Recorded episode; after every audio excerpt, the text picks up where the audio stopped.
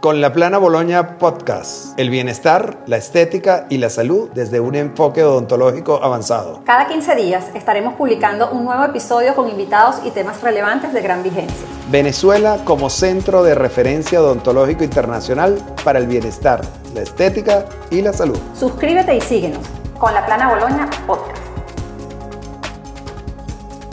Hay una máxima de periodismo que a mí me encanta que dice que para ser buen periodista tienes que ser buena persona. Y yo parto de eso, de la calidad humana en todo lo que hagas. Porque si tú eres buen ser humano, vas a ser buen médico, buen albañil, buen, buen plomero, vas a ser buen maestro, buen odontólogo. Y que, y que en todo, este, si tú le das ese componente espiritual, donde le das una elevación al trabajo que haces, no se queda en lo sencillo. Por ejemplo, cuando tú restauras sonrisas, tú no solamente estás reparando un diente roto, estás sanando una historia de una persona que de repente tenía miedo a mostrar su sonrisa y tenía que estar más seria de lo que hubiese querido porque no tenía los dientes lindos que mostrar. Y la gente puede ver eso como algo superficial, pero tiene tanto contenido espiritual y hay tanto de lo que tú puedes transformar en la vida de una persona que, que, va desde su autoestima, que puede estar degradada, hasta, hasta el éxito profesional, que va de la mano de, lo que proyectamos como imagen, porque uno lo ve sencillo, pero no sería lo mismo pararme a dar las noticias con los dientes choretos, a que yo pueda mostrar las sonrisas y poder, y poder decir y comunicar desde el alma lo que yo estoy diciendo. Es así tal cual. Con el COVID, el rey quedó como desnudo. Y además de la salud física, que ya nos dimos cuenta que es vital, está la salud mental. ¿Y cómo podemos tener salud mental si todos los días nos estamos castigando? ¿Qué pasa si me enfermo? ¿Qué pasa para completar para la comida? Y si me enfermo no puedo comprar los medicamentos. Si compro los medicamentos no puedo comprar la, alimentación. Fíjate que cuando acudimos a algunas comunidades en Venezuela, en este momento todavía, hay personas que no se pueden tomar el antihipertensivo porque tienen que comprar alimento. Y se meten en un gajito de ajo debajo de la lengua. Entonces, el mercado de valores, Rafael, y no es una quimera, por ende, sí puede hacer que los ciudadanos mejoren su calidad de vida. Creo que lo más importante siempre, siempre, siempre es saber e ir a un especialista, a alguien, a, alguien profesional, a alguien experto en, la materia, eh, sea cirugía bariátrica, sea odontológicamente hablando, eh, creo que hay que cuidarse mucho en ese sentido. No se puede caer con que un amigo, entonces yo voy, entonces... No, no, no, no, no, no. La, la, salud es muy delicada. No se puede ser tan relajado. Yo, yo por ejemplo, eh, soy muy respetuosa con mi cirugía bariátrica. Y así como soy muy respetuosa con este trabajo que me parece increíble y estoy completamente enamorada y a todo el mundo, a mi mamá le encantó, a mi esposo le encantó, cuando mi esposo me vio me dijo, ¡qué bella! Qué Además de los hombres que no se dan cuenta nunca de nada, además le estaba como así y yo, hola. ¡Wow! lo, fíjate que lo, que me, eh, lo que me dijo fue, pero es, parece que te hubieses hecho un blanqueamiento. No, es como que no tuvieras lo que te hicieron y todo el trabajo que tomó y todo el, Estoy asombrado, él estaba fascinado, fascinado. Y de verdad, mi recomendación a la gente, no solo que si quieren venir, obviamente, a la Plana Boloña a verse con, con estos dos magos de la vida, de, de, de, su especialidad es esto, eh, y, y que les van a decir, sí, o no. Esto está bien, esto está, porque además creo que lo más importante es, esto no te toca a ti. Claro. Esto no es para ti, yo te puedo recomendar algo mejor. Creo que eso también es muy importante, verse con un especialista. Eso es lo que más recomiendo. Hay algo muy importante a saber que el cáncer de mama es el único cáncer que cuando tú aplicas el tratamiento agredes la imagen corporal femenina. Totalmente, totalmente. Y eso es lo que hablábamos al principio un poco de que afecta demasiado psicológicamente la, la feminidad.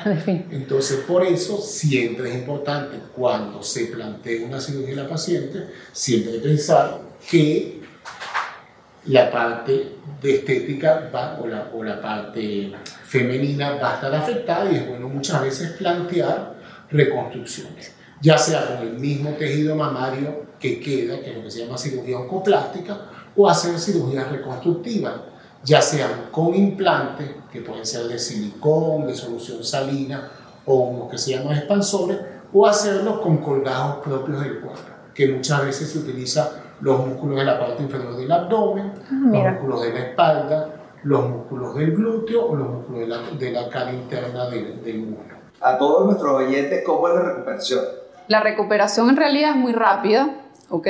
Porque eh, es una sedación muy superficial y se utilizan dosis de medicamentos muy pequeñas.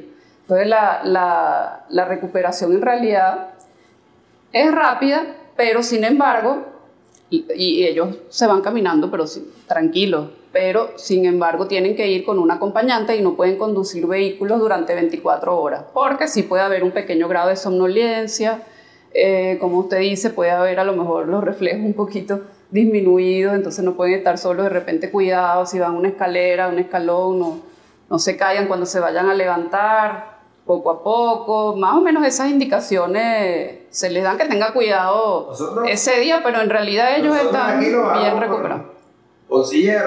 Por y- precaución, por precaución, porque hay que esperar el ascensor, esperar que venga el carro, entonces Y, el, el carro, el- la persona que lo lleva el carro le pone su cinturón de seguridad. cinturón de Para seguridad. que esté seguro y si hay un Claro. frenazo en el camino a su casa, Claro. eh, pueda reaccionar adecuadamente, Eso. porque él va a reaccionar 5, 6, 10 segundos más tarde, Eso. lo suficiente para llevarse un golpe Claro. o algo así. de- Claro, seguridad ante todo. Yo trato de hacer como un, un triángulo ahorita, actualmente, ¿no? Porque vivo en Nueva York, eh, digamos que diseño en Nueva York, hago mis relaciones públicas en Nueva York.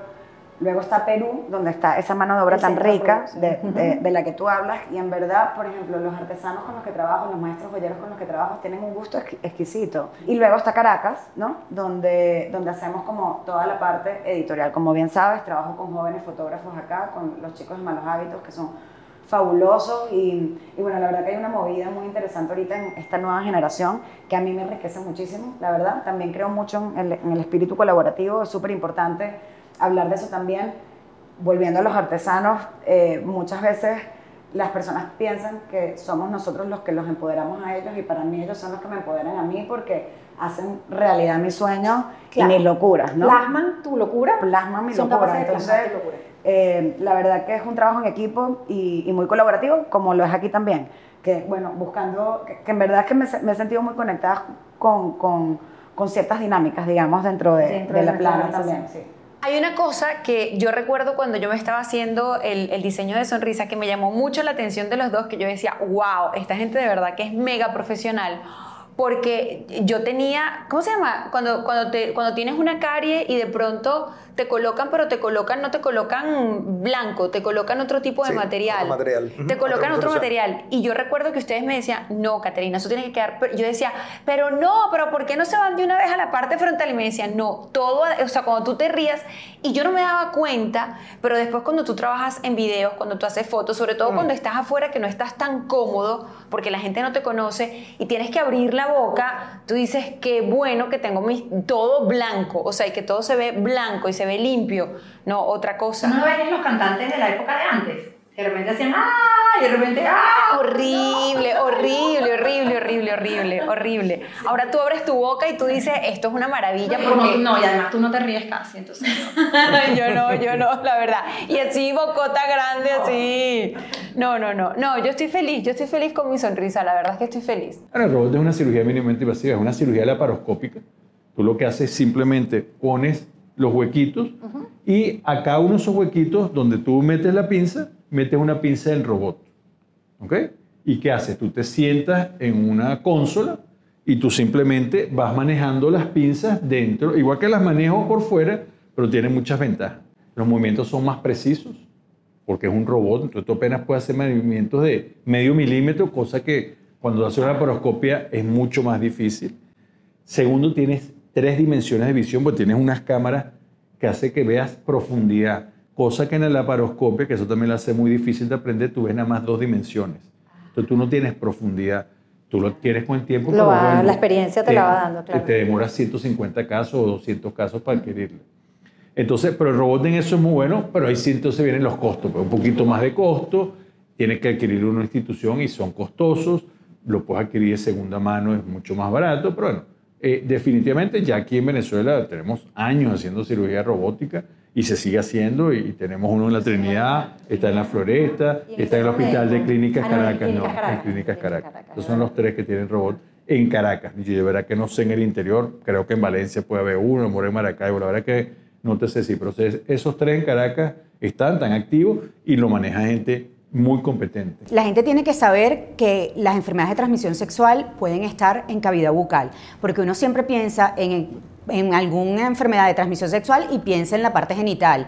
Y por vía orogenital, pues por supuesto, la boca se puede infectar.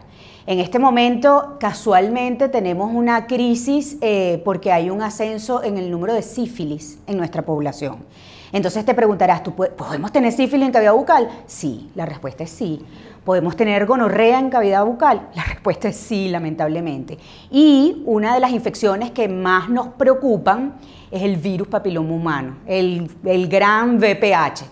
¿Y por qué nos preocupan? Bueno, porque ese virus tiene la posibilidad también de infectar la cavidad bucal, pero cuando infecta la cavidad bucal, en algunas personas se queda ahí y está asociado a cáncer de orofaringe. Entonces ahí la cosa se complica porque no es nada más un problema de enfermedad de transmisión sexual, sino que también tenemos un problema de cáncer que está asociado a ese virus. La decisión en un inicio pues era defectuosa, pero ahora se ha visto en la obligación de avanzar al mismo ritmo del avance de los materiales. Entonces yo estamos, eh, ahorita estamos eh, evaluando em, eh, lo que se llama la interacción de interfaces, porque el diente es un elemento húmedo por naturaleza y es necesario que lo que tú coloques pues sea que soporte esa humedad, sea hidrófilo. Desde el punto de vista químico Correcto. tiene que ser hidrófilo. Pero en el tiempo las cosas hidrófilas no funcionan muy bien, tienden a degradarse. La química eh, hidrófila pues no es precisamente la que te va a proporcionar mayor durabilidad, a pesar de que ha mejorado muchísimo. Entonces ahorita yo eh, estamos viendo eh, nuevas, nuevos monómeros que son capaces de ser hidrófilos en el momento de aplicar, pero una vez que el monómero endurece o polimeriza, pasa a ser hidrófobo.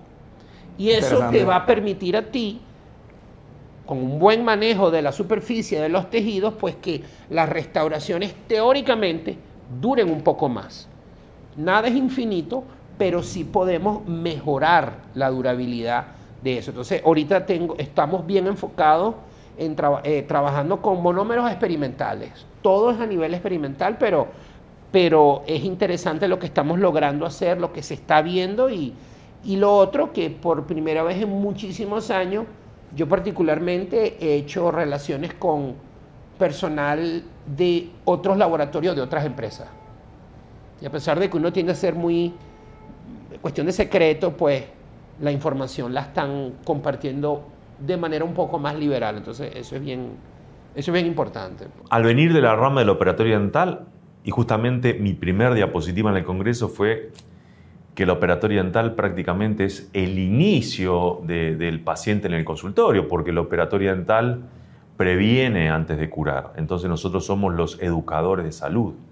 Nosotros somos lo que, cuando el paciente viene a la consulta, miramos si tiene placa bacteriana, le explicamos cómo es la conducta higiénica, y después vemos si hay enfermedad o si hay condiciones de enfermedad, ¿no? Entonces también regulamos dieta, vemos indicios de alimentación inadecuada o exagerada en cuanto a alimentación ácida. Hoy ustedes saben que el consumo de las bebidas gaseosas ha hecho un desastre eh, a nivel de los dientes por la descalcificación que genera. Entonces somos nosotros los indicadores de observar y darnos cuenta y tratar de controlar la dieta. Entonces, bueno, Ahí vendría la operatoria dental, pero ya cuando el paciente tiene un avance, una lesión, la operatoria dental es la indicada.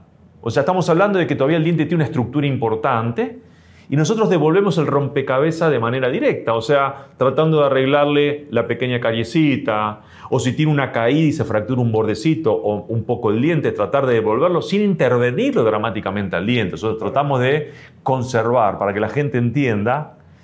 eh, el diente, una vez que se toca, no tiene manera de ir hacia atrás. Entonces, nosotros, el objetivo nuestro, y Rafael seguramente opina lo mismo, porque es la misma filosofía actual de la odontología, es tratar de preservar el diente durante toda la vida del individuo, que nazca y muera con su diente, por lo tanto, ha cambiado la odontología para que nosotros seamos lo que conduzcamos eso.